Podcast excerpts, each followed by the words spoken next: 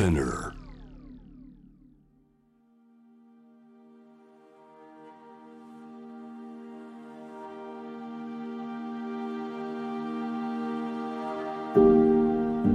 J-WAVE セレクション Generation to Generation Stories of 沖縄2019年6月23日沖縄慰霊の日に放送された番組を放送しなかった部分を含めディレクターズカットとして16話に分けて配信しています。ジョン・カビラさんがお父様カビラ長生さんにインタビューしました。今回は台湾で生まれ太平洋戦争の際台湾で日本軍に召集されそのまま台湾で終戦敗戦の日を迎えた長生さんが沖縄に引き上げアメリカ軍と対峙した時のこと。そして焼け野原と化した沖縄で感じたことについて。J-Wave Selection. Generation to Generation. Stories of Okinawa. ところが軍国少年鬼畜米英育ってきたカビラ長生。沖縄に足を踏み入れます。石川市です。いわば難民キャンプですよね、で初めてアメリカ軍と対峙するわけですよね。どんな思いだったんですか？だからねその時のね思いはね全く鬼畜米英のねあのイメージがねガラッと変わりましたね。それも瞬時に変わるもんですか？瞬時に変わるんですよ。だって対応してくれるのが実にまあ紳士的というかね。でましてやこっちは旧制高等学校で、えー学んだ英語しかもその英語たるや私たちの英語主任がしっかりした人で南方に行って行政をするとしたらこれは英語でなければいけないということを英語教育はいかなるものかといった配属諸校に変えて逆に英語こそ我々は教えなければいけないということで戦争中なんと週8時間の英語教育だったんですよ。信じがたいですね、うん、だから結構なんか英語が使えたんですよね。でもあえて聞きますが沖縄の同胞が、まあ、兵士と合わせて20万人以上死んでるわけですよね、いわば米軍によって殺されてるわけですよね、うん。その例えば恨みみたいな思いは？それが不思議となかったですねだから先ほど言ったように米軍を解放軍と見てるようなところの方が強かった。でもちろんですねあの米軍は情報管理してるからあの北部あたりでその米軍の司令部の目の届かないところではあのやっぱり米軍の兵士による女性の被害っていうのは多かったですね。それはお私たちは全然知らされてなかったんだけど後で、まあ聞かされたことですけどもね。だからうんその鬼畜米兵はそういうところにはいたわけですよ。ですが、私の接する米軍将校あるいは米軍のそういうう軍政府っていうのがありましたから軍政当局というのははい。極めて紳士的でしたね。ましてやまあどの程度の英語力だったかわからないけども英語を話せるっていうことですぐに仕事に就きましたからね。通訳翻訳と称する。それが最初の仕事ですか、米軍関係。うん、でしかも最初に勤めたところが例の東女博物館と称する。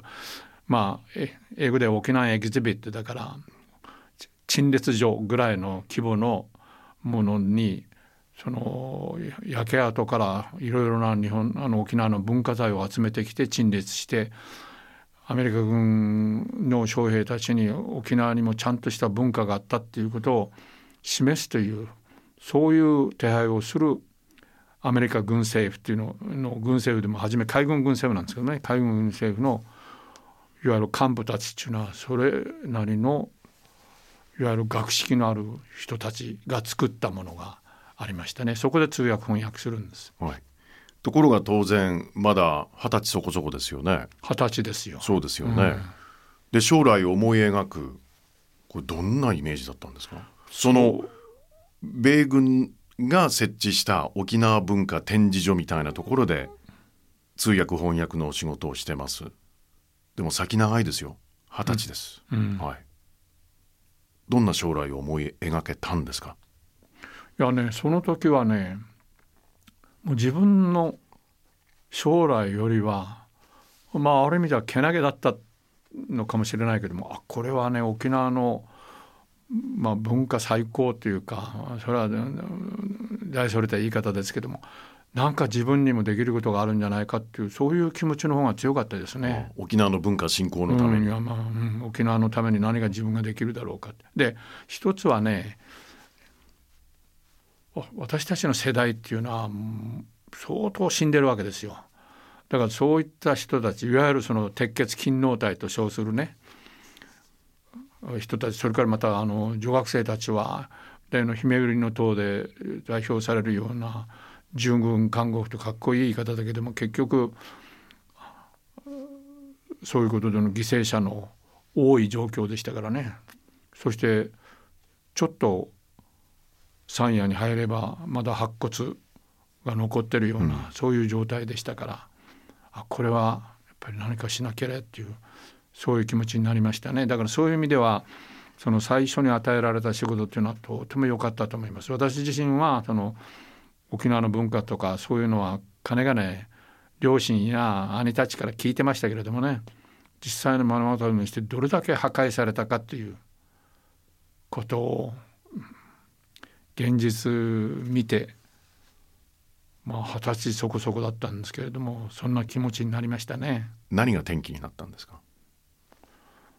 それは沖縄の悲惨な状況で生き残ったものっていうことはもうはっきり言って、まあ、そこここにある白骨を、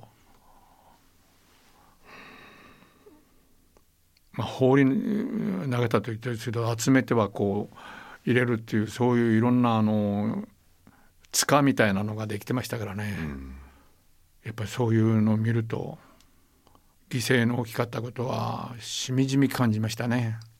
それで米軍のための沖縄文化を展示する場所での通訳翻訳の仕事がありました、うんそれがどのように展開していくんですか？うん、でそれがですねそのその通訳翻訳をしていた展示場に来たあー非常に沖縄の勾玉のようなものに、ね、興味のあるお医者さんと出会うんですよ。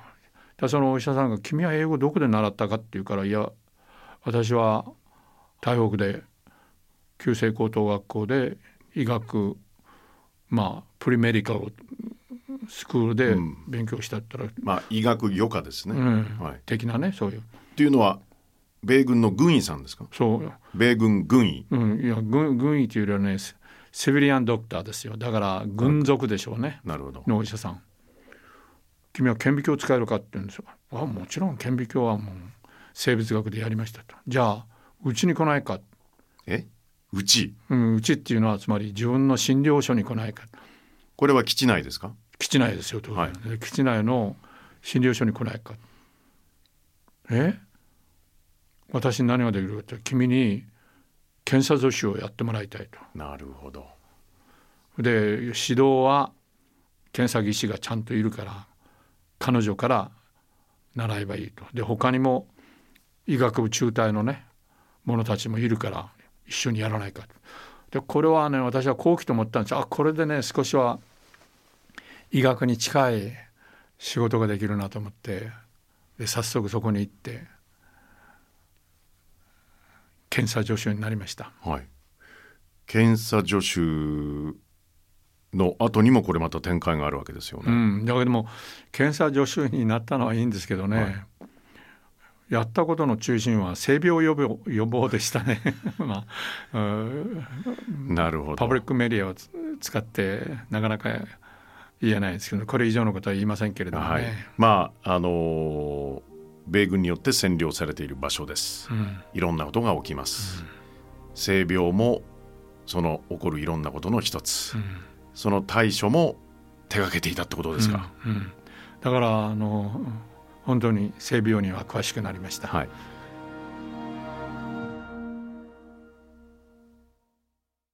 J-WAVE セレクションジェネレーショントゥジェネレーションストーリーズオブ沖縄4回目はここまでとなります。